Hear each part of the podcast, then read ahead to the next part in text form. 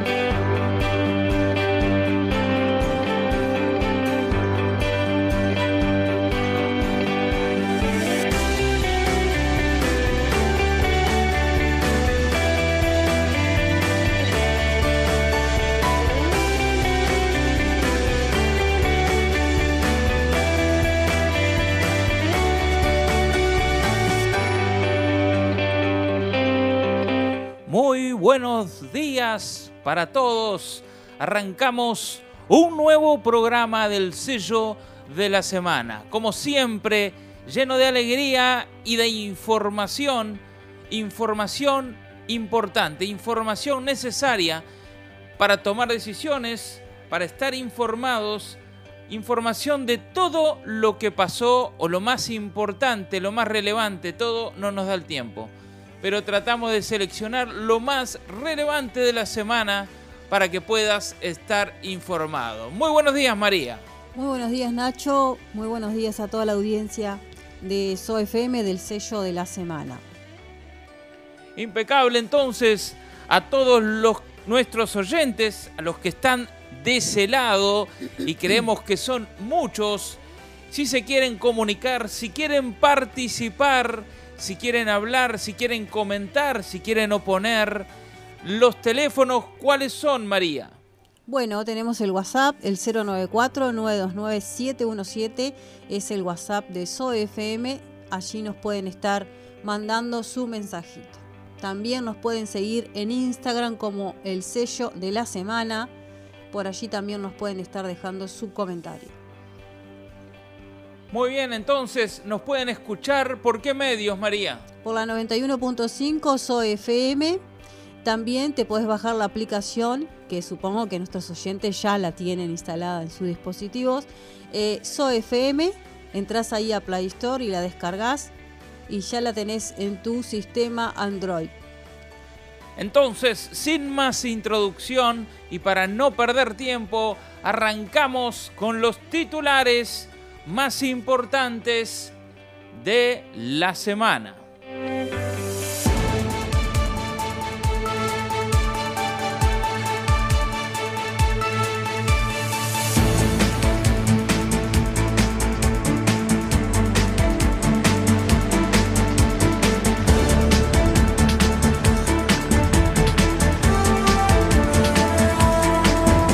La creadora del alfajor de Uruguay innova con los sabores y competirá en el Mundial, el Mundial de Alfajores. Andrea Robaina contó que el resultado de la premiación los sorprendió. Ahora competirá en el Mundial del Alfajor. Un alfajor de limón intenso y sin dulce de leche resultó ser el mejor del Uruguay, consagrado en la Feria Internacional de ese dulce que se realizó en Fraiventos, Río Negro. Un jurado especializado eligió entre más de 400 al mejor alfajor del Uruguay, que competirá junto a otros 29 preseleccionados en el Campeonato Mundial de Alfajor. Dispararon contra una vivienda y mataron a una mujer de 34 años en Sayago, en el barrio de Montevideo. El dueño de la vivienda, un hombre de 39 años, tuvo un roce de bala y fue trasladado al centro coordinador del Cerro. El homicidio ocurrió en la noche del pasado viernes. La víctima fue herida cuando una moto pasó por el lugar y al menos uno de sus ocupantes tiroteó una vivienda ubicada en las calles Blanca Luz Brum y Mercedes Pinto. añadieron fuentes del caso. A la mañana de este sábado, él o los autores de los disparos se encontraban prófugos. El homicidio está siendo investigado por la fiscal de homicidios Mirta Morales en conjunto con la policía. El presidente de Kutza dijo que no concibe que el tren de Ciudad Vieja al Pinar no sea operado por los actuales transportistas metropolitanos. Además, a entender de Salgado, la construcción de un tren tranvía no es la única solución posible para mejorar la movilidad metropolitana. No concebimos otra forma de operar la iniciativa del tren que no sea con los transportistas tradicionales. Esas fueron las palabras del presidente de la Cámara de Transporte del Uruguay y también de la empresa CUTSA, Juan Salgado, para referirse a qué organismo debería ser el responsable de operar el tranvía que el Uruguay y las intendencias estudian construir entre la Ciudad Vieja, Montevideo y El Pinar. A principios de junio se supo que el gobierno uruguayo aceptó una iniciativa privada presentada por el consorcio 3S, conformado por las empresas Standard Real Valencia, Española, SACEM y Stiller Sociedad Anónima, para construir un tranvía que une la Plaza Independencia con el Pinar. Desde entonces son varias las repercusiones que, que han habido, tanto a nivel nacional como departamental. Ahora a esas voces se le suma la de Salgado. El también presidente de CUTSA remarcó que la actual iniciativa solamente se enmarca en la construcción y no tiene nada que ver con la operación de los servicios. Por eso, con ese escenario, actualmente no da para alarmarse, consideró Salgado. Hay mucho para recorrer, diría que despacito y por las piedras, y el entendido de que nosotros vamos a estar apoyando cualquier tipo de estas iniciativas. A entender de Salgado, la construcción de un tren tranvía no es la, la única solución posible para mejorar la movilidad metropolitana. Lo que se necesita entre la Plaza Independencia y el Pinar es tener viajes más rápidos, más cómodos, con menor tiempo entre origen y destino. El cómo habrá que ver de acuerdo a los momentos y posibilidades del mercado que tenemos, eso lo tienen que ver también los que presentaron esta iniciativa del tren, que son los que harán la inversión más importante. Adolescente se intentó suicidar en el IABA y estudiantes convocaron asamblea el viernes pasado. Un adolescente que cursa bachillerato se intentó suicidar aquel viernes, el otro viernes, en el Instituto Alfredo Vázquez Acevedo, al tirarse de uno de los balcones del segundo piso, según informó MVD Noticias y confirmó Montevideo Portal con fuentes del gremio de estudiantes. La adolescente ya está fuera de peligro y se encuentra internada en el Hospital Maciel. Si bien no presenta heridas de gravedad, tiene algunas quebraduras. Reconversión del águila del Graf Spee en una paloma de la paz. El proyecto que había sido anunciado por el presidente Luis Lacalle Pou tenía la intención de estar listo en noviembre y buscaba ser una señal que Uruguay es una sociedad de paz. El águila de bronce, que se caracteriza por tener las alas desplegadas y la esvástica nazi entre sus garras, mide 2,8 metros de largo por 2 de alto y pesa 350 kilos. Fue recuperada en 2006 del Río de la Plata donde participó de la batalla del 13 de diciembre de 1939 por rescatistas privados. Desde el año 2022 y luego del fallo de la, Corte, de la Suprema Corte de Justicia, la pieza es propiedad del Estado. El artista escultor uruguayo Pablo Achugarri atraviesa horas de pesadumbre porque, al igual que el presidente Luis Lacalle Pou, no imaginó las reacciones que generaría la propuesta de transformar el águila y la esvástica del Graf Spee, ahora en manos del Estado uruguayo, en una enorme paloma con su tradicional mensaje de paz. Ya en la ciudad de Lecco, Italia, en donde vive, lamentó en entrevistas con el país la situación hiriente que vivió, que para él se debió a que, en este caso, el arte proponía llevar adelante, que proponía llevar adelante se politizó. La intención que teníamos con el presidente era hacer esta especie de bandera de la paz que yo acepto en modo gratuito, para que no hubiera ningún tema económico de por medio. La única manera de que yo aceptara este encargue era que fuera de manera gratuita y con gasto cero para el Estado. Pero hubo mucha mala interpretación y mala intención también.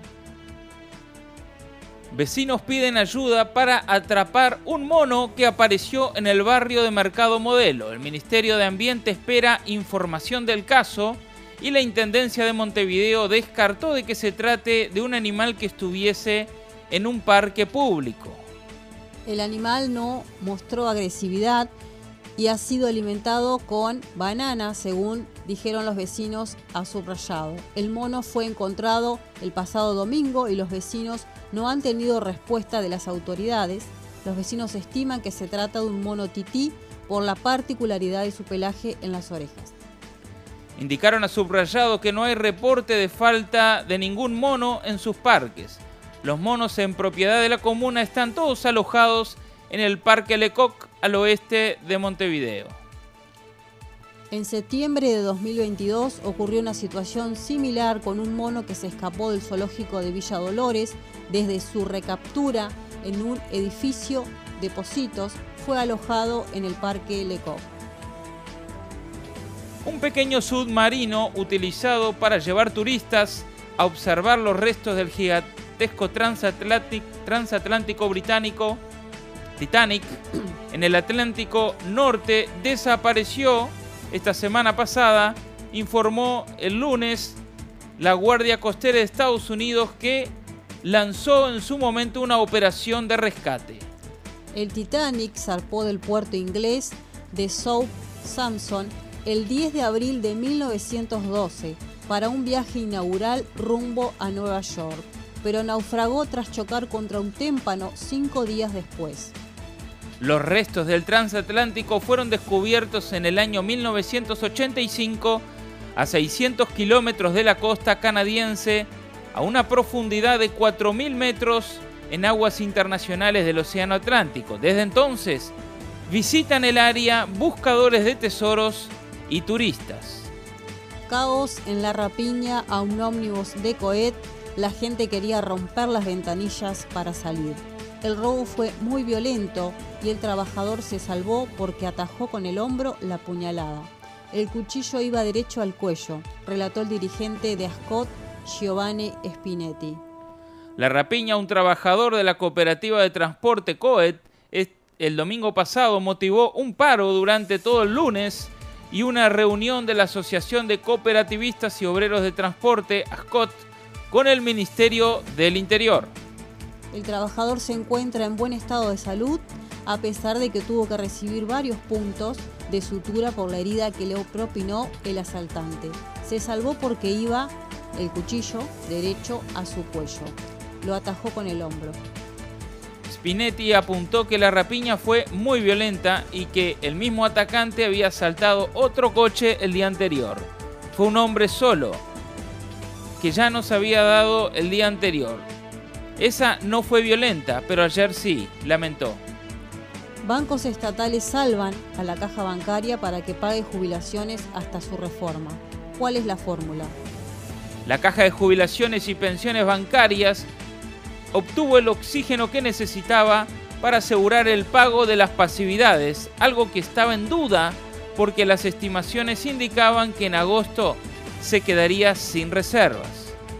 La solución llegó a través de los bancos estatales, quienes aceptaron el pedido del directorio de la Caja de Jubilaciones y Pensiones Bancarias, que había adelantado al país el pasado 31 de mayo, de adelantar el pago de los aportes.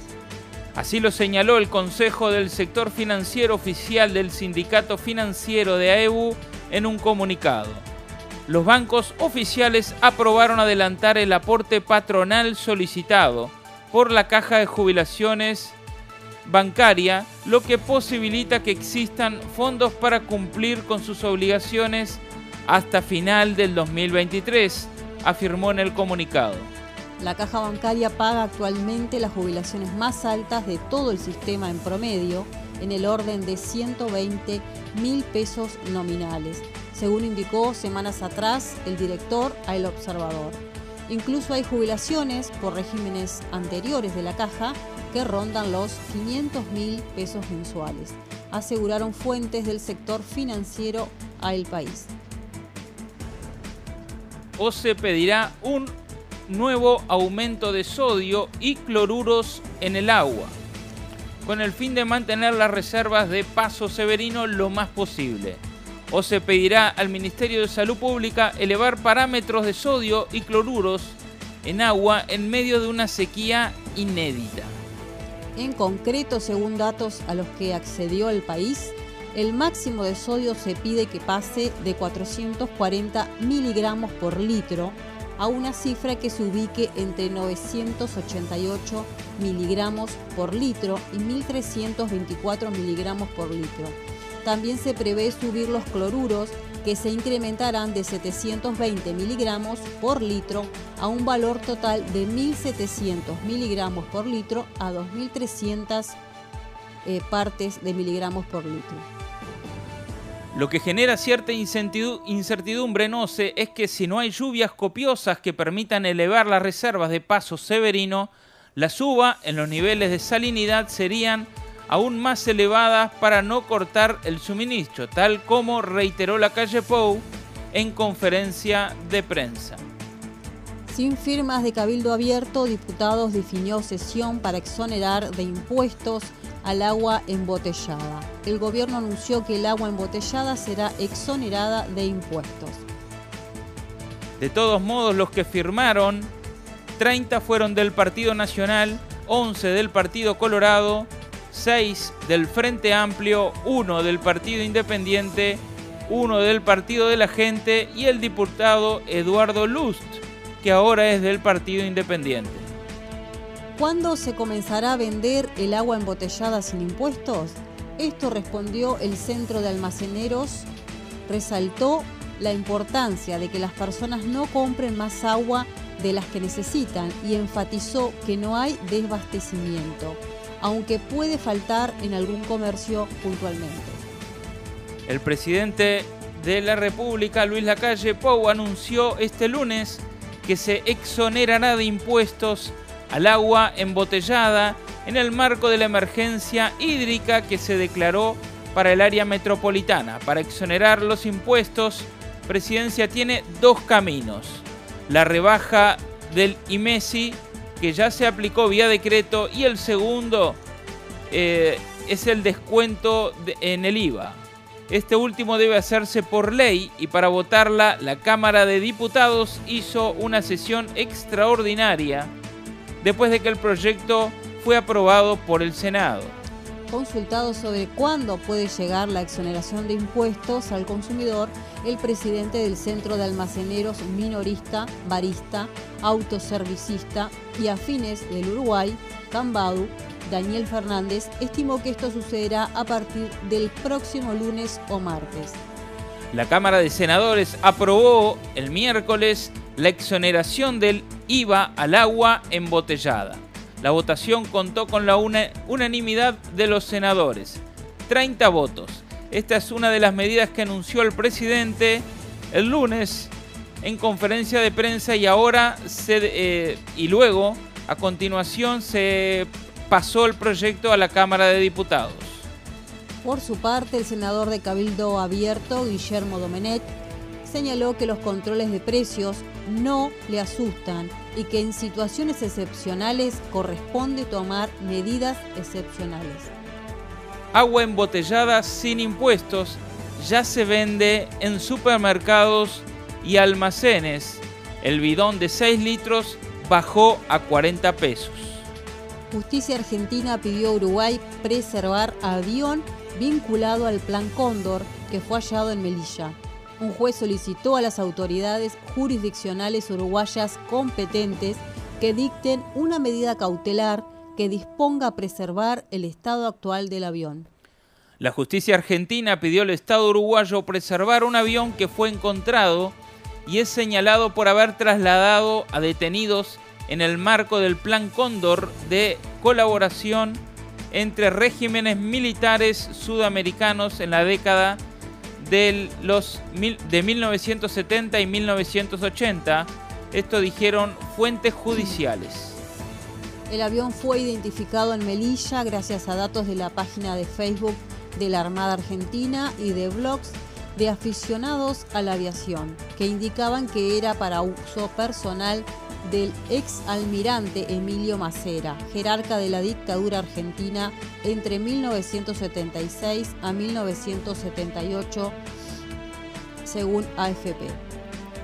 Hablando de la tragedia del submarino, uno de los pasajeros a bordo de Titán, el pequeño submarino que desapareció con turistas a bordo que iban a observar los restos del transatlántico británico Titanic, era el millonario y aviador británico Hamish Harding, que publicó el domingo en su cuenta de Instagram que estaba orgulloso de anunciar finalmente que se había unido a la expedición Ocean Gate para su misión RMS Titanic como especialista de misión en el submarino que baja al Titanic. Tragedia en Honduras, 41 reclusas murieron calcinadas y acribilladas tras enfrentamientos de pandillas. Delma Ordóñez, presidenta de la Asociación de Familiares Privados de Libertad, indicó a la prensa local que los integrantes de una pandilla entraron al sector de otra banda rival y la incendiaron. La contienda tuvo lugar en la penitenciaría de mujeres situada a 25 kilómetros al norte de la capital de Honduras, indicó Edgardo Barajona, portavoz policial.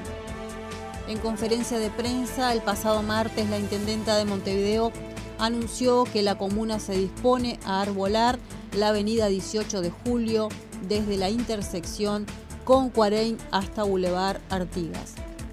La ingeniera Natalia Castro, que brindó la conferencia junto a COSE, dijo que serán 150 árboles que se van a plantar entre julio, agosto y septiembre COSE indicó que se eligió plantar tilos, jacarandá e ibirapitá tras un estudio realizado por especialistas de la Intendencia. El dólar atrasado en Uruguay es una situación gravísima y un problema grande hacia adelante. Munjo señaló que la economía uruguaya está atrapada en un fenómeno serio de atraso cambiario Hoy estamos 26% abajo del promedio histórico en el tipo de cambio real, añadió. El director ejecutivo de Ceres dijo que vamos a seguir con un dólar atrasado hasta 2024 y que a fines de ese año estaría 20% por debajo del promedio histórico. Esta situación es gravísima con respecto a los socios comerciales como Brasil, China y Estados Unidos, pero también son competidores directos Australia, Colombia, que son fuertes en servicios. Según Munjo, este atraso cambiario se generó en 2022 cuando el precio global del dólar subió un 11% en el mundo, mientras que en Uruguay cayó un 10%. En lo que va del 2023, el dólar ya cayó 6,5% a nivel global y en Uruguay 6,4%. El gran problema fue el año pasado, remarcó el economista. El director ejecutivo de Ceres ejemplificó que para llevar al dólar a 42,7, lo que implicaría achicar a la mitad el atraso cambiario, el gobierno debería renunciar al objetivo de inflación de ubicarla entre 3% y 6%, y la inflación a fin de año sería de 8,7%. Y añadió que para que la inflación baje a 6%, el dólar debería terminar en 37,30%, eh, 37,30 pesos. Al contexto global se le suman factores domésticos como la inversión extranjera directa, que está llegando en el entorno del 4,5% del Producto Bruto Interno, es decir, elevada en comparación con años anteriores, lo que genera presión a la baja sobre el tipo de cambio por el ingreso de dólares a la economía.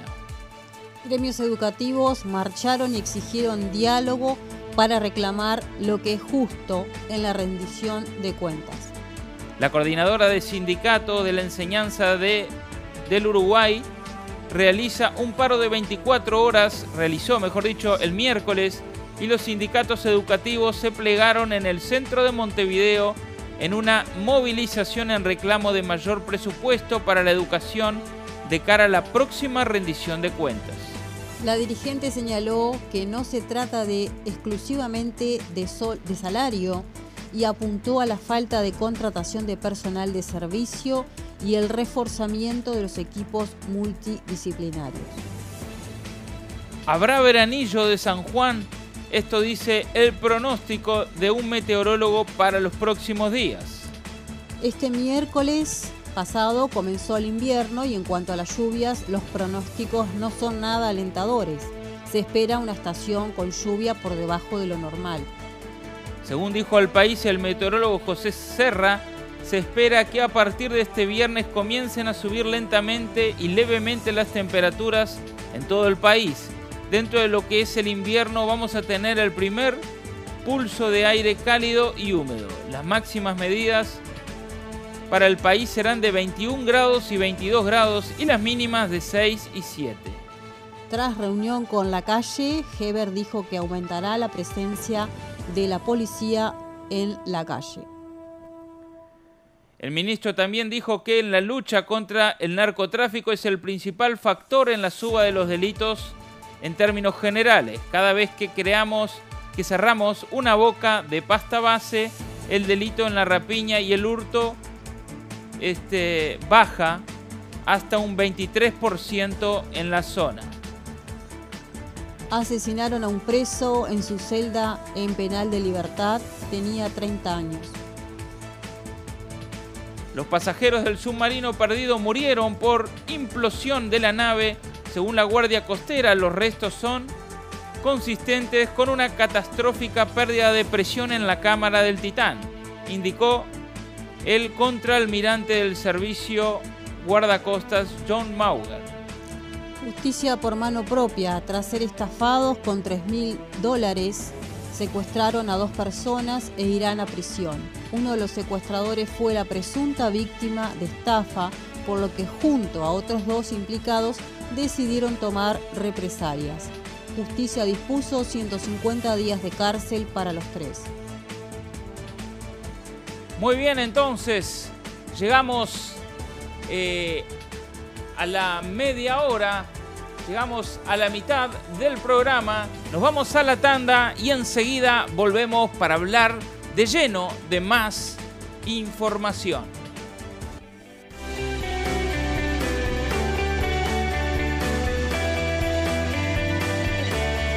Arrancando entonces con la información más relevante, quizás uno de los temas que más nos importan es el tema del agua. ¿Llueve o no llueve? ¿Hasta cuándo seguirá este problema? Y todo lo que, se, y todo lo que gira alrededor de este tema. Una de las noticias eh, que trascendió esta semana que OCE pedirá un nuevo aumento de sodio y cloruros en el agua. Este, bueno, eh, OCE busca que el Ministerio de Salud Pública eleve los niveles de sodio y cloruros en agua, en un contexto complejo donde las reservas de agua dulce para abastecer el área metropolitana se están acabando a raíz de la sequía. Se reunieron el directorio de OCE y habrá intercambios entre las autoridades de la empresa estatal del agua y el Ministerio de Ambiente por este motivo. La definición de elevar los parámetros depende del Ministerio de Salud Pública, previa recomendación de la empresa de agua. Las reservas de Paso Severino este martes se ubican en 2.800.000 metros cúbicos. Esto representa un 26% menos que el volumen que había el jueves pasado. Según el último informe semanal de OCE.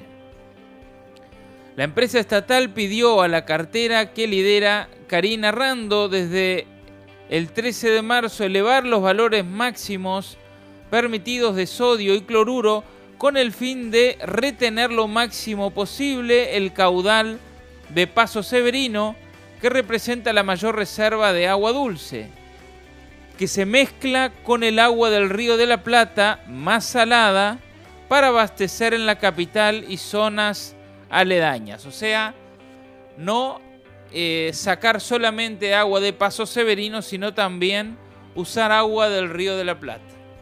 Sí, este es todo el tema de, los meses que venimos hablando del tema del agua, ¿no?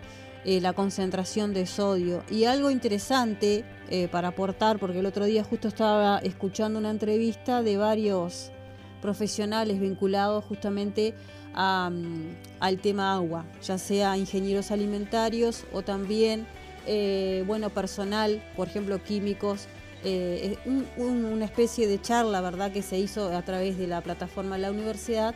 Y bueno, y allí se manifestaba, y algo interesante que decía una de las profesionales era que eh, recordemos que la sal, como la conocemos, es cloruro de sodio, no es solamente sodio. Por eso la importancia de, em, poder controlar el tema del cloro eh, a la hora de consumirlo. Eh, ¿Por qué? Porque eso hace que a nuestro cuerpo no ingrese el, tema este, del cloro para nuestra, nuestra situación este, gástrica, en fin, todos los efectos que puede tener. Entonces, em, se ha hablado también mucho del tema de los trialometanos, que son justamente compuestos químicos que se generan en las cañerías por la concentración del cloro que justamente la reacción química que tiene cuando hay cloro y una sustancia orgánica se termina transformando en esa sustancia que termina siendo dañina para la salud en el caso de que obviamente la consumamos juntamente con el agua. Por eso que el cloro tiene que llegar a la punta de la canilla de, tu casa, porque eso te asegura que bacteriológicamente las, bacterias o, los virus que vengan están controlados, pero no ingerirlo porque al ingerirlo es cuando en realidad te estás este, complicando o te puedes complicar a la larga el tema, el tema de salud. María, vos que estás mucho en este tema del agua y de la purificación del agua, ya existía antes de todo este tema de la sequía en la cañería una especie de contaminación del agua. Sí, en realidad sí, el agua, eh, el agua que pasa, vos se extrae el agua, la, la hace potable, pero eso no significa que para potabilizarla usa una cantidad de compuestos químicos, dentro de los compuestos químicos que usa es el aluminio. Entonces, eh, o se no hace una purificación del agua, o se hace una, pasa por una membrana que, filtra los, determinantes contaminantes y luego lo que hace es le agrega, después que está toda filtrada esa agua, le, pasa por, por, un sistema de cloro donde controla lo que es bacteriológicamente la hace potable y eso es lo que llega a tu canilla. Pero de entre que sale de la OCE hasta que llega hasta tu canilla hay todo un sistema de cañería y bombas que lógicamente ahí es donde suceden justamente este, estos compuestos químicos que, que no, no están medidos o que de repente se está conociendo recién ahora el efecto que pueden tener, pero que ya dentro del manual de la Organización Mundial de la Salud existe una recomendación de no consumir agua con porcentajes elevados de trialometanos, de cloruros eh, y bueno, y en, todo caso reducir la ingesta de, que sea el agua con menos cloro posible. Eh, por eso la importancia de que de tener un purificador de agua. ¿Por qué? Porque cuando vos eh, tenés un purificador de agua, lo que hace justamente al, tener a la, punta de tu canilla llega el cloro, eso significa que tu agua es potable, pero todos esos contaminantes quedan retenidos en el sistema de purificación. Y los sistemas de purificación que se recomiendan y que están probados son aquellos que tienen carbón activado impregnado en plata. ¿Por qué esto? Porque hay muchos este, purificadores en el mercado que te lo toman o te lo dicen como que eso eh, funciona y funciona bien. Pero no, está comprobado que el, carbón activado sí retiene las sustancias que son como trialometanos, pero necesita tener una impregnación en plata, que es un tratamiento que el carbón recibe para qué? Para que no se desarrollen bacterias ni virus. Entonces eso hace como una especie de barrera para que tu agua sea justamente un agua limpia, sin los trialometanos, sin los virus, sin las bacterias y que haya un control justamente bacteriológico para que el agua que consumas sea un agua sana. En concreto, eh, el proyecto, el máximo de sodio que se pide, que pase ahora de 440 miligramos por litro a una cifra que se ubique entre 980 y 8 miligramos por litro y 1324 también. También se prevé subir los cloruros que se incrementarán de 720 miligramos a un valor de 1700. Este es un poco el proyecto o lo que se está llevando, se quiere llevar adelante para eh, preservar o para reservar un poco el agua dulce o la escasa agua dulce que nos va quedando. Elevar estos valores permitiría pasar de retirar unos 150 mil metros cúbicos de agua de paso severino al día a 100 mil metros cúbicos y 50 mil metros cúbicos, según indicaron los informantes, entre 50 y 100. Se bajaría de 150 a 50, por ejemplo. El objetivo es intentar que las reservas puedan durar aproximadamente un mes.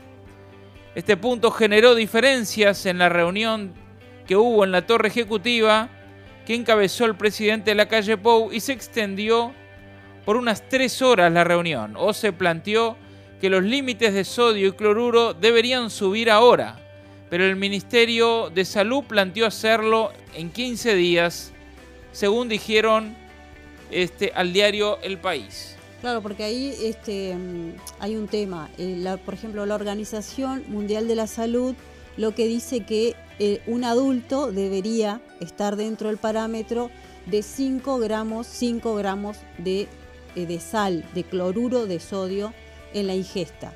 Entonces, dentro de esos 5 gramos tenemos no solo la sal que podés ingerir, sino el pan que viene con sal, otros, otros subproductos que podés este, consumir, que si, no si eh, tenés este, limitado el consumo de sal, también tenés que tenerlo en cuenta. Eh, entonces se va sumando. Pero esto, esto estamos hablando de sal, de cloruro de sodio, no del sodio que puede venir en el agua o en, la, o en los bidones de agua, porque los bidones de agua tienen sodio también. Tienen este, te dice en el valor nutricional el porcentaje de sodio que tiene. Entonces la importancia de tener ese, ese parámetro eh, que recomienda bueno, la Organización Mundial de la Salud, que está hablando de 5 gramos, 5 gramos, no son miligramos, son 5 gramos por día eh, que un adulto debería estar dentro de ese parámetro para, eh, bueno, justamente no excederse, porque sabemos que el cloruro de sal termina este, justamente dañando nuestras arterias.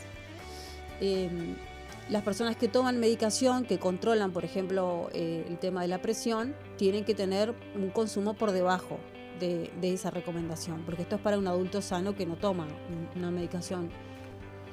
Lo que genera cierta incertidumbre, no sé, es que si no hay lluvias copiosas que permitan elevar las reservas de paso severino, la suba en los, en los niveles de la salinidad serían aún más elevadas para no cortar el suministro, tal como reiteró la calle en una conferencia de prensa. En la instancia anunció la emergencia hídrica en la zona metropolitana, que comenzarán obras y se exonerará de impuestos el agua embotellada ante, un posible aumento en la salinidad del agua. Es un, es un hecho por la necesidad de compensar la baja significativa de las reservas de agua dulce en Paso Severino con aguas provenientes eh, de abajo de la planta de aguas corrientes que trae agua del río de la Plata con mayor salinidad y por lo tanto con mayores componentes de cloruros, sodio y probablemente también los trialometanos que superen lo admitido transitoriamente por el Ministerio de Salud Pública, explicó el director de OCE eh, por el Frente Amplio Edgardo Ortuño. También ahí se, estuvo mencionando, en la semana se estuvo hablando de los efectos justamente de estos trialometanos em, y, eso, y la importancia del análisis, porque acá cuando hablan de los trialometanos, eh, Salud Pública había sacado, por lo menos por parte de facultad, eh, un informe que tenía que ver con los efectos que podrían causar eh, en las embarazadas y en, las personas. Lógicamente esto es un consumo em, excesivo, es decir, un consumo permanente del agua sin ser este, purificado, sin ser filtrada, para este, que eso puede llevar a, complicaciones en la salud. Pero mm, con respecto a esto, em, sí, este, sí este, eh, mencionarlo porque es algo que eh, ha estado siempre en la problemática de nuestra agua. Eh, los cloruros, por ejemplo, si vienen del río de la Plata, hay que también analizar y ver por parte de OCE qué tipo de cloruros son, porque los, cloruros pueden ser de determinado, pueden ser de potasio, pueden ser de, otros minerales. Entonces hay que ver, eh, eso lo tendría que, aclarar de parte de OCE a través de un análisis de OCE, de saber qué es lo que está llegando al agua de las canillas porque no, porque no está tan claro cuando mencionamos o cuando decimos cloruros a qué se refiere en sí, porque hay dentro del río de la Plata hay otros contaminantes que no hay eh, dentro del agua dulce, eh, entonces eso también es importante que, se, que se mencione, que se analice eh, para poder brindarle también más información a la, a la sociedad. El tema de la rebaja del agua no es, no es este no es algo que obviamente no es una solución eh, definitiva, porque el agua embotellada, incluso para, para poder tenerla guardada en un bidón, también lleva un, un conservante y ese conservante también termina siendo perjudicial en la salud si, estamos tomando constantemente un agua embotellada. Es un agua que está siendo tratada para, para almacenarse. Entonces también ese, ese, ese, ese, bidón tiene un contaminante, tiene un conservante que se usa, que son, es el ozono, que es un oxidante. Y bueno, también eso tiene también una complicación a la larga, entonces como que no hay una solución. La solución es tener un agua potable que vos puedas abrir de tu canilla y la puedas tomar porque es, este, es parte de, lo que el Estado te tiene que brindar. igual el agua, supongo, el agua embotellada, la que se vende, tendrá algún contaminante, pero será menor, eh, o por lo menos psicológicamente la gente eh, se siente más tranquilo tomando mate con agua embotellada que con el agua de la canilla que sale actualmente. Y mira, no sé, eso habría que hacer un estudio también, analizarlo y ver que, porque hay agua, eh, hay plantas que tienen que ser certificadas, con certificados que los avala un instituto de calidad. Entonces no es que, ah, bueno, empiezo a vender agua embotellada y ya está. No, no vender, ya venden. Salus. Eh, bueno, pero en el mercado hoy, hoy en día en el mercado hay mucha, mucha cantidad de, de, agua, sí, de agua embotellada ha salido de todos los tamaños, colores y los que los que quieras este, están eh, al servicio. Pero pensando un poco en la, en la en la situación, la gente obviamente como pasó con el COVID, eh, cuando dijeron de ponerse máscaras, la gente salió a comprar desesperadamente cantidad de máscaras que hoy están archivadas en algún ropero, muchas. Y también eh, me acuerdo que salieron a buscar papel higiénicos. Curiosamente, ¿se acuerdan cuando muchos papel higiénicos compraba la gente. Eh, bueno, ahora ante esta situación la gente piensa compensar el menor uso de agua de la canilla con, se consuela comprando agua embotellada o em, eh, en supermercado. Bueno, para eso eh, salió esta medida de bajar o regular los precios o tender a la baja los precios ajustando o, disminuyendo algunos impuestos como el IMESI y el IVA, lo que el gobierno pretende es que se venda al público el agua a menor precio para que la gente pueda comprar. ¿Cuándo comenzará a vender el agua embotellada sin impuestos? Esto respondió el Centro de Almaceneros. Este, se resalta la importancia de que las personas no compren más agua de la que necesitan y enfatizó que no hay desabastecimiento. Desde el centro de almaceneros dijeron que no falta stock de agua, que la gente no se desespere, que no va a faltar. Eh, aunque sí puede llegar a faltar en algún comercio puntual, algún comercio menor. El presidente de la República, Luis Lacalle Pou, anunció este lunes que se exonerará de impuesto al agua embotellada en el marco de la emergencia hídrica que se declaró para el área metropolitana. Para exonerar los impuestos, el presidente tiene dos caminos. La rebaja del impuesto específico interno y MESI, que ya se aplicó vía decreto, y el descuento del IVA.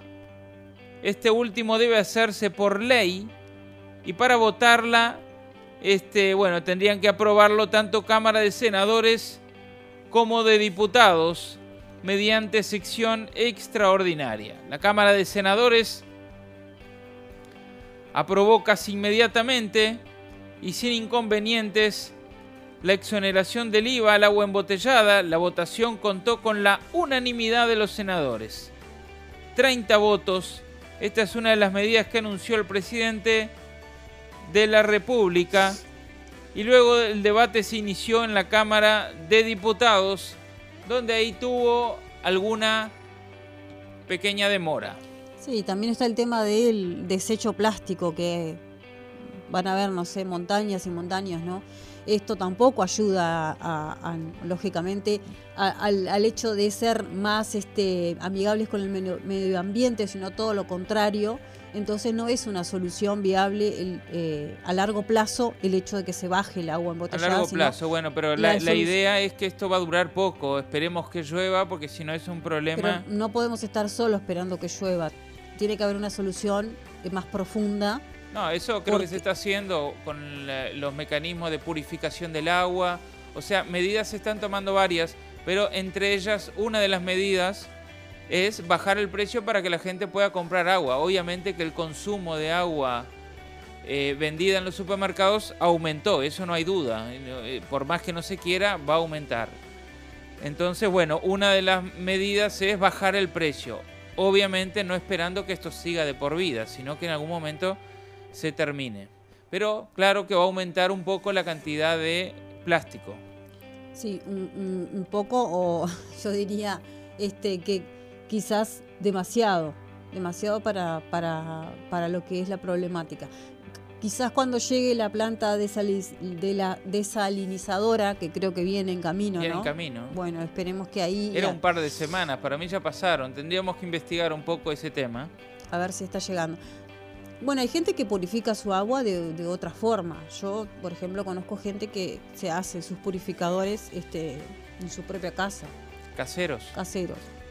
Capaz que la audiencia tiene alguna solución en cuanto al tema de la sal. ¿Tenés un, pique ahí para tirarle a la gente, a los oyentes? No, no, no, ningún pique, pero este, capaz que hay alguna, algunas personas que dicen, bueno, mire, yo hago esto, esto, esto y a mí me funciona. El tema del congelamiento del agua para reducir el tema de la sal, yo lo hice y funciona en una botella de litro. ¿Queda arriba la sal? ¿es, no, congelás una botella de un litro y tirás un tercio. Cuando se, cuando se congela, se empieza a descongelar, obviamente. Tirás ese tercio que tirás es el agua que se congeló, que tiene el sodio. Entonces el agua te queda mucho más este, dulce. Impecable, llegamos al mediodía, llegamos a la hora justa, nos vamos a la tanda y volvemos para seguir hablando de estas noticias de hoy. Ya venimos. Muy bien, volvemos entonces. María, ¿tenés algo por ahí? Bueno, sí, tengo un mensajito de nuestro fiel oyente, nuestro fiel oyente Michael, a ver qué nos, qué nos dice. Bueno, muy buenos días a, la audiencia y a los conductores María y Nacho. Eh, Michael por aquí para mandarles una pequeña eh, opinión de temas que están tratando, están buenos. Eh, eh, voy a empezar por el, por el tema del tranvía. Eh, está buena la idea, está buena la idea para agilizar todo lo que es el tránsito ese que viene de Ciudad de la Costa, hay mucha gente, a Italia, todo, que se congestiona muchísimo. es un plan que está bueno, pero estamos en Uruguay, lamentablemente no, no sé si se va a llevar a cabo. Eh, obviamente que tenés que incluir a la gente que está en el transporte, ¿no? La gente que está en los ómnibus, esa gente es competidor directo de un tranvía, entonces esa gente tiene que estar incluida en ese, sistema también. Eso eh, tiene que ser así, si no, los dejas sin trabajo directamente.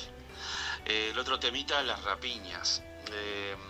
Han bajado un montón, la verdad, ha bajado un montón en otros periodos. el transporte ha sufrido muchísima, muchísima violencia.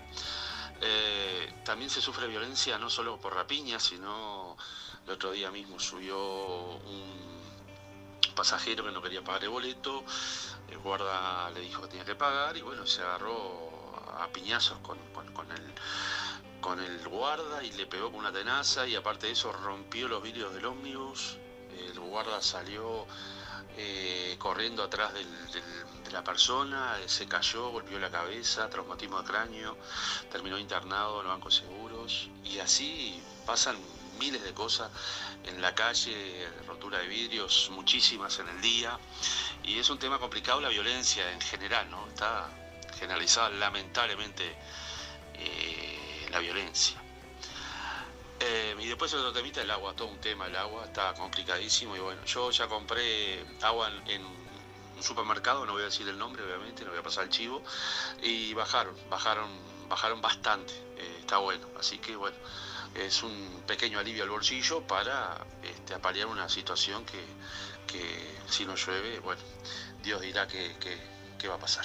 Bueno, eh, una pequeña opinión ahí para, para la audiencia y bueno, eh, a seguir adelante con el programa que está excelente. Saludos a todos. Muchas gracias Michael, impecable, muchas gracias por tu aporte, cierto la violencia del, eh, que traías eh, del hombre que le dieron con un, con un, hierro en la cabeza, este, iba de la mano con el transporte, con la violencia. Yo sé que hay ómnibus, que hay ciertos barrios que no pueden ni siquiera entrar eh, por, la, por la violencia que hay en esos lugares. Eso, bueno, eso hay que controlarlo y esperemos que, que así se haga. Hablamos entonces de ese proyecto que ya sabemos que se aprobó pero que a principios de semana eh, entró al Senado, ahí se aprobó con la totalidad de los senadores, aprobaron eh, ese proyecto para bajar el precio del agua y luego entró, pasó a diputados eh, en una sesión extraordinaria y dice así el titular, sin firmas de cabildo abierto, diputados definió sesión para exonerar de impuestos del agua embotellada. La Cámara de Diputados decidió hacer una sesión extraordinaria para la votación de la exoneración de impuestos al agua embotellada que fue anunciada este lunes por el presidente. La idea era realizar después eh, de la votación de la Cámara de Senadores. Para poder convocar a los diputados se necesitaban 50 firmas y para sorpresa de algunos, ninguno de los legisladores de Cabildo Abierto puso su rúbrica. No obstante, se llegó a la cifra. De todos los que firmaron, 30 fueron del Partido Nacional, 11 del Partido Colorado, 6 del Frente Amplio, 1 del Partido Independiente, 1 del Partido de la Gente y el diputado Eduardo Lust, que ahora pasó al Partido Independiente. Del lado del Cabildo Abierto, el diputado Martín Sodano indicó en el grupo de WhatsApp que los legisladores en el grupo de WhatsApp de los legisladores que les era imposible juntar la firma de los legisladores hasta el sábado y añadió la falta de comunicación con el poder ejecutivo es notoria sabiendo que podrían tomar estas medidas tendrían que haber avisado algo hay alguna diferencia entre socios y esclavos, decía el diputado. Consultado sobre cuándo se puede llegar a la exoneración del impuesto al consumidor, el presidente del Centro Almaceneros Minoristas, Baristas, Autoservicistas y Afines, en Cambadu, Daniel Fernández estimó que esto sucederá el próximo lunes o martes, aunque me consta que algunos supermercados ya tienen reflejados en sus aguas eh, el descuento, el, menor precio. Esto es seguro, es un dato seguro. Desde el viernes ya habían varios que habían bajado el precio. Fernández precisó en diálogo con Arriba Gente que se espera que establecimientos comiencen a poder comprar el agua embotellada sin impuestos entre este viernes, el viernes pasado y el lunes próximo. Una vez se venda el stock, de agua por el cual pagaron el impuesto al comprar, se comenzaría a vender el producto sin los tributos. El presidente de Cambado también señaló que la reducción de IMESI es de unos 15 pesos y la del IVA del 18,3%. Por lo que la diferencia en el precio se va a notar, dijo, y el comerciante lo va a trasladar inmediatamente una vez que reciba el producto sin impuestos. Por otra parte, Fernández expresó que la venta de agua embotellada está desbordada. Con estos anuncios y un poco de cataclismo creo que hoy se vuelve a agotar el producto en la calle. En este sentido resaltó la importancia de que las personas no compren más agua de lo que necesitan y enfatizó que no hay desabastecimiento, aunque puede faltar en algún comercio puntual. Sí, eso es interesante porque a veces se estoquea, las personas se ponen a estoquear con agua y, y, no está bueno porque ¿qué pasa? El tema del bidón, como yo te decía, es un microplástico. Eso con el pasar del tiempo se va degradando y, los pequeños plásticos que no vemos porque son muy chiquititos se van este, mezclando con el agua. Por eso es que no podés guardar por mucho tiempo, muchos años, este, agua embotellada, porque lógicamente no es segura, no va a ser segura. Como yo te decía, se le tiene que poner un aditivo, un, conservante, eh, por mismo por el proceso que el agua embotellada implica. Embotellar un agua no es lo mismo que abrir de la canilla y tomarla. Tú cuando abrís de la canilla y la estás tomando es un agua viva, es un agua que está en movimiento. Pero cuando tú sacás el agua del bidón, es un agua que no está en movimiento, es un agua que está estancada en un bidón, que fue embotellada, que pasó por un proceso, que pasó por el sol, que pasó por camiones, que pasó por determinados lugares hasta que llegó a tu mano. Entonces, por eso la importancia de, que a largo plazo no es una solución el agua embotellada. Eh, no, es sano y no es seguro tampoco. Estoquear agua, por ejemplo, por mucho. No es seguro, no es sano. Eh, eh, te, va, este, está comprobado que a, largo plazo puede que también generarte dificultades, porque lo ideal es que puedas abrir tu canilla y tomar el agua que viene de corriente, que está corriendo, que tiene energía, en, fin. Está o, en, que por lo menos el stock de agua no sea de, largo plazo, digamos. Tendría que tener un vencimiento. Tiene un vencimiento, por ley tiene que tener un vencimiento, pero por eso mismo también se le pone un conservante este, en el proceso del embotellamiento para justamente que te sea segura, entre comillas, a, la hora que la consumas. Nunca mire un vencimiento, voy a, voy a prestar atención a un vencimiento del agua.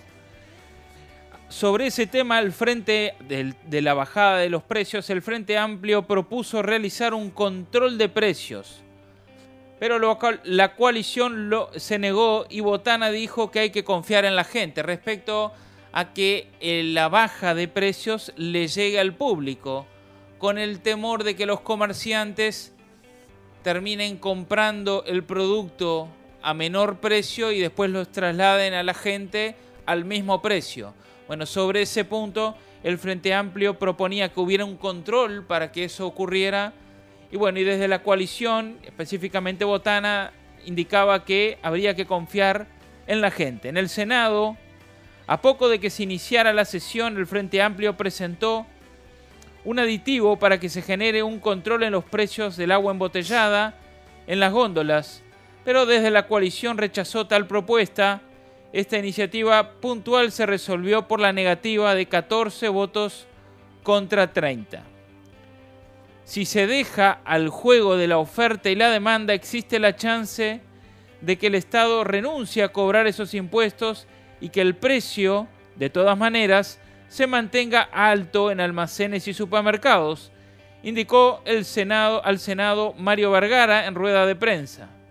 Necesariamente debe traducirse en un precio menor del agua embotellada a la gente, añadió. Bueno, por eso a nuestros oyentes eh, que sean los que controlen, que cuando vayan al supermercado van a tener, o al almacén tendrán que ver un menor precio en el agua. Hoy cuando fui averigüé eso. Hoy de mañana cuando fui a, al almacén a comprar yerba y, y chirimbolos para la torta. este, averigüé a ver si ya había bajado el precio del agua y la almacenera me dijo que todavía no le había llegado eh, el menor precio, que le dijeron que probablemente sea para la semana que viene. Bueno, eso habría que verlo. Entonces, la persona que consuma agua embotellada tiene que estar al alpiste de, de que se le haga el descuento, ¿no? Y si no, que lo compre en otro lado donde sí esté el descuento. Por su parte, el senador nacionalista Sergio Botana señaló que libertad siempre va a ser mejor que el control. Si alguna sanción hay que hacer, que la ejerza la única que puede, que es el ama de casa. No es la multa, ni la persecución, ni el cierre del almacén. Es el no comprarla al que abusa, comentó. Siempre hay que confiar en los uruguayos, confiar en la gente. La estadística dice que la confianza ha dado la razón. Por eso podemos afirmar además que los precios van a bajar en el orden de un tercio, señaló el senador. Los almaceneros han decidido no abusar de la medida de la escasez para nada. Voy a preferir seguir confiando en los uruguayos. Creo que es lo que debe primar y más en las circunstancias, sentenció. Bueno, por su parte, el senador de Cabildo Abierto, Guillermo Domenech, señaló que los controles de precios no le asustan y que en situaciones, bueno, excepcionales, corresponden tomar medidas excepcionales y de todos modos señaló que el aditivo presentado por el Frente Amplio adolece de inconstitucionalidad, porque violenta el artículo 133 de la Constitución que señala que esos cambios solo pueden ser ejercidos por, el, por iniciativa del Poder Ejecutivo. También el senador Oscar Andrade indicó que, en su entender, el problema que tiene la coalición con el aditivo que presentó el Frente Amplio no es constitucional, sino que de fondo. Además que no cree que, que alguien entienda que tarifar o fijar un precio sea igual a mandar a la policía a los almacenes. En referencia a dichos de Botana, eh, anteriormente. No está tarifado el precio de la leche, no está tarifado el precio del gas, comentó en la sesión. Agua embotellada sin impuestos ya se vende, por esto es uno de los titulares, eh, en almacenes y como habíamos comentado, eh, se menciona que el bidón de 6 litros bajó 40 pesos desde la madrugada del pasado viernes. Debería este, estar 40 pesos menos. Empresas productoras y distribuidoras de agua embotellada comenzaron a comercializar este producto con la rebaja impositiva. Como decía María, 40 pesos el bidón de 6 litros. Este, desde la madrugada de este viernes, empresas productoras y distribuidoras de agua embotellada comenzaron a comercializar ese producto con la rebaja impositiva aprobada por el Parlamento el pasado miércoles. Este, esto pudo confirmar al diario El País a través del sitio web Supermercados y el Centro Almacenero Minoristas, Baristas y Autoservicistas y Afines del Uruguay. Un bidón de 6,25 litros que hasta las últimas horas valía por encima de los 130 pesos con la rebaja impositiva quedará alrededor de los 90 pesos. Un descuento de 40, 40 pesos. Estos nuevos precios ya se pueden ver en las grandes superficies, pero pueden demorar algunas horas más en venderse en almacenes, dijo al diario El País Daniel Fernández, presidente de Cambadu, que también alertó que en las pequeñas superficies puede venderse a 100 pesos con un relevamiento por los sitios web de los supermercados se puede observar que una botella de 2,5 litros de agua vale 37 pesos con el nuevo precio. Con impuestos valía 54 pesos. En el pack de 4 botellas de 2,25 litros, cada una vale 150 pesos, unos 57 pesos menos del valor del impuesto. Siete respuestas a dudas sobre el agua potable en la emergencia hídrica. Stock, calefones y precios de bidones. Fernández destacó la velocidad con la que el producto comenzó a salir de planta con el precio sin impuestos, dado que el proyecto de ley y el decreto fueron aprobados el pasado miércoles. Ya salieron libres de impuesto, muchos, adelantó, aseguró que la rebaja del precio se va a notar. Fernández dijo que, luego de la semana en la que se triplicó, hubo una meseta en la que la compra del producto se mantuvo estable, pero que cada vez que aparecen estas alarmas ahí la gente toma miedo y consume más. Y remarcó que se está incrementando. En aquellas zonas en las que antes eh, de la crisis hídrica no había un consumo de agua, ahí se notó fuertemente. También se ve notoriamente en zonas con alto poder adquisitivo. Bueno, ahí también está el tema de cuando se mencionó eh, las, diferentes bombas que OCE tiene de la toma de agua que está por barrios, eh, que el barrio justamente del centro y Carrasco, que es una de las líneas más cercanas a la parte eh, de aguas corrientes, que es la línea más salada. Entonces también eh, ese tema de que estén, este, se estén viendo afectadas ciertas zonas o ciertos barrios tiene que ver con, de, dónde, de, qué parte se toma el agua para poder este, potabilizarla. El dirigente de Cambau también desestimó que vaya a haber un agotamiento del stock de agua en las superficies, lo que sobra es agua y a veces no da el tiempo para distribuirla. También este es otro detalle importante porque estamos hablando de que por un lado están diciendo que sobra agua embotellada y por otro lado te está faltando agua eh, potable eh, para potabilizar. Entonces, eh, las plantas que no tienen este, su propia extracción de agua usan el agua corriente 12, la le hacen un tratamiento con una planta potabilizadora y la venden. Es el mismo, la misma agua que tú estás tomando, que deberías tomar de tu canilla, es el agua que esa, que esa planta está utilizando. Entonces ahí es como que estamos en un círculo que parece que es algo vicioso, que queremos solucionar un tema, pero en realidad estamos sacando del mismo lugar. Entonces no, no avanzamos. Claro que sí. Volviendo al tema de la discusión que hubo en el, en el Senado, este, la previa de esta discusión marcó una polémica con Cabildo Abierto, una más. El partido liderado por el senador Guido Manini Ríos no firmó la convocatoria urgente de la sesión de diputados del martes, aduciendo falta de comunicación en la interna de la coalición del gobierno. Legisladores frente amplistas manifestaron que si el proyecto tenía luz verde, era por el accionar del Frente Amplio.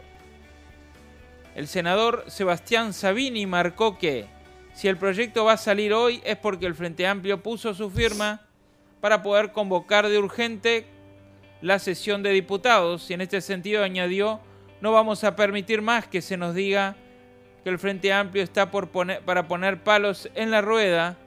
La urgencia tiene que ver con que nada más y nada menos la gente no se está pudiendo acceder al agua potable, añadió.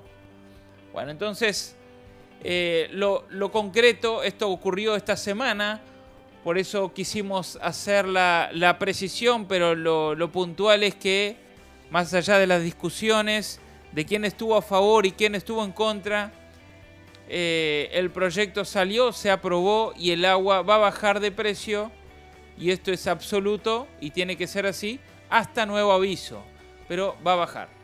Sí, también como mencionaban algunos, como pasó en la crisis del COVID, que muchos salían desesperados a buscar el alcohol en gel y se agotó, eh, en este caso no hay que desesperarse porque el agua em, sigue siendo potable y si tú tenés un sistema de purificación en tu casa no tenés por qué comprar agua embotellada, a menos que tengas un problema de salud eh, que, no, que no puedas este, ingerir demasiado este, sodio porque tenés, estás tomando una medicación X, en fin, en ese caso sí, pero eh, en el otro caso, si tenés un sistema de purificación que te purifica, es mucho más saludable y más eficiente para el planeta que tengas un purificador a que compres botellas de agua. Bueno, pero creo que hay purificadores, eh, decime vos. Sí, existe un purificador. no, ya sé, pero digo que contra el sodio que vos decías. Claro, eh, existe un purificador que es por osmosis inversa, eh, existe en plaza, y que a la larga te termina obviamente sirviendo mucho más. Ese te saca eh, todos los sedimentos y, y también todo el sodio. También todo el sodio. Tomas agua este, sin sodio y sin todos los otros contaminantes que trae, ¿no? Perfecto. Muy bien, llegamos entonces al final de la parte del programa de información de la actualidad de lo que ocurre en Uruguay y el mundo. Este, llegamos a la final y pasamos a la parte final. Sí, es, es verdad, llega el sello, el sello de la semana. Eh, ¿Querés despedirte, María? Sí, despedirme, claro. Saludar a toda la audiencia, agradecer a los que han mandado su mensajito, nos han escuchado eh, y también que nos hacen llegar sus comentarios. Y bueno, buen sábado. Gracias a todos los oyentes. Nos vamos a la tanda y venimos al núcleo, a la parte final donde le ponemos nuestro sello propio. Ya venimos.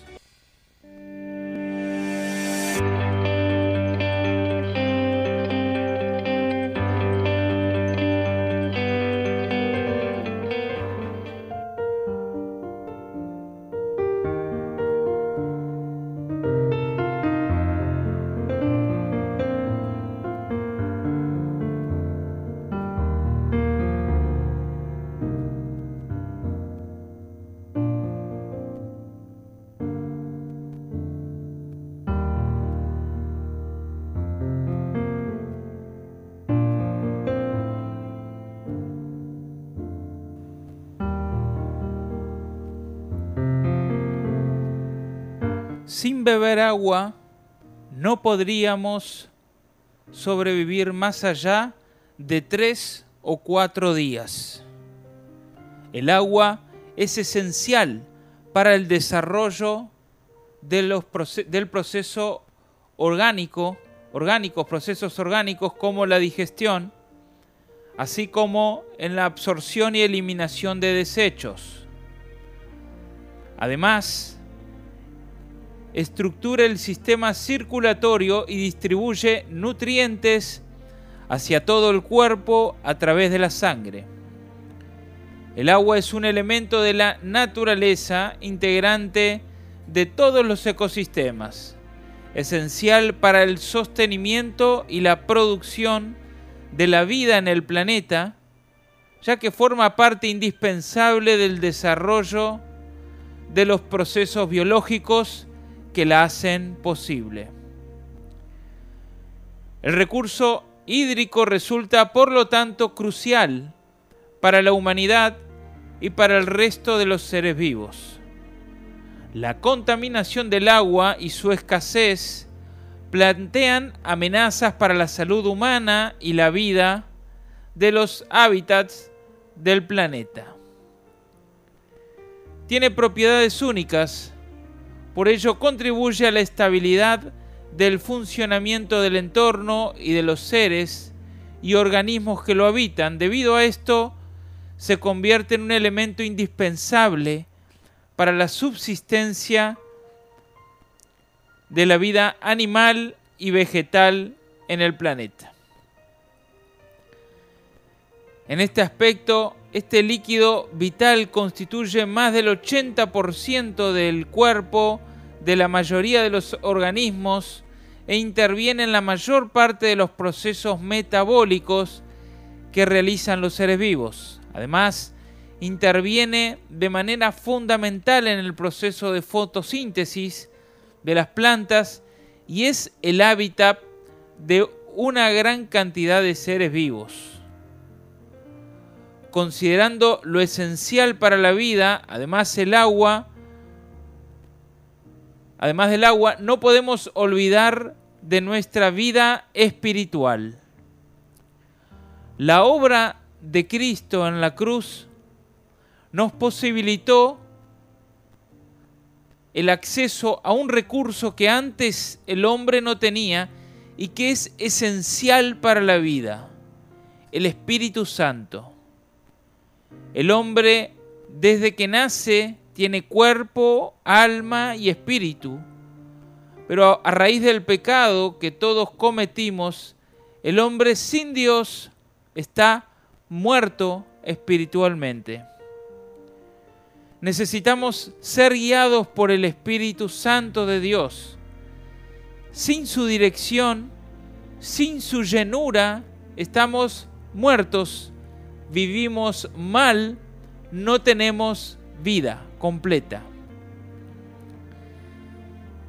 En el libro de Romanos capítulo 8 habla mucho respecto de este tema, pero dice, arranca diciendo ahora pues ninguna condenación hay para los que están en Cristo Jesús, los que no andan conforme a la carne, sino conforme al Espíritu.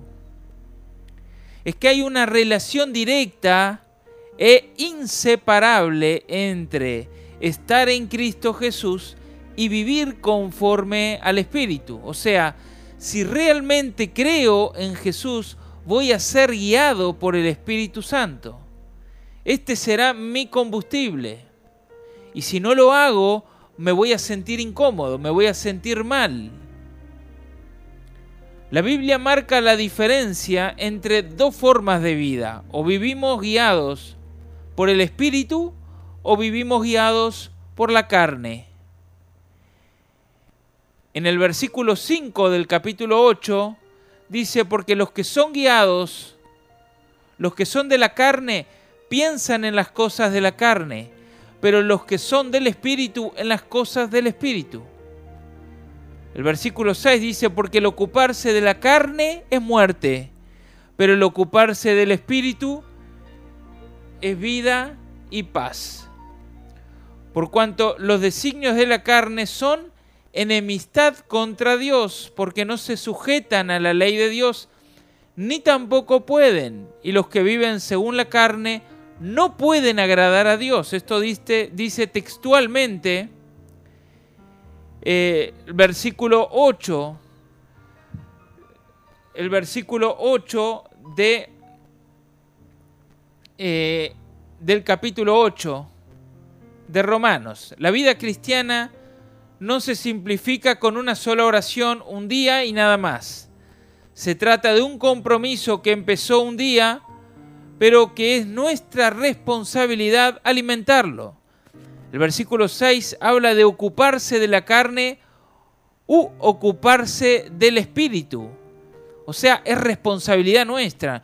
Nosotros, nuestra decisión eh, indica para qué lado va la balanza. En el libro de Hechos capítulo 1 versículo 8 Jesús está diciendo a los discípulos, pero recibiréis poder cuando haya venido sobre vosotros el Espíritu Santo, y me seréis testigos en Jerusalén, en Judea y Samaria y hasta lo último de la tierra. Es que no podemos ignorar esa verdad, no podemos ser testigos de Dios en la tierra sin tener y ser guiados por el Espíritu Santo.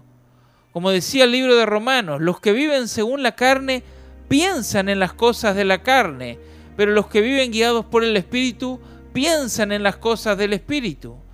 Muchas veces somos esclavos de malos pensamientos. He escuchado gente decir, no puedo dejar de hacer tal cosa, no puedo vencer tal área en mi vida.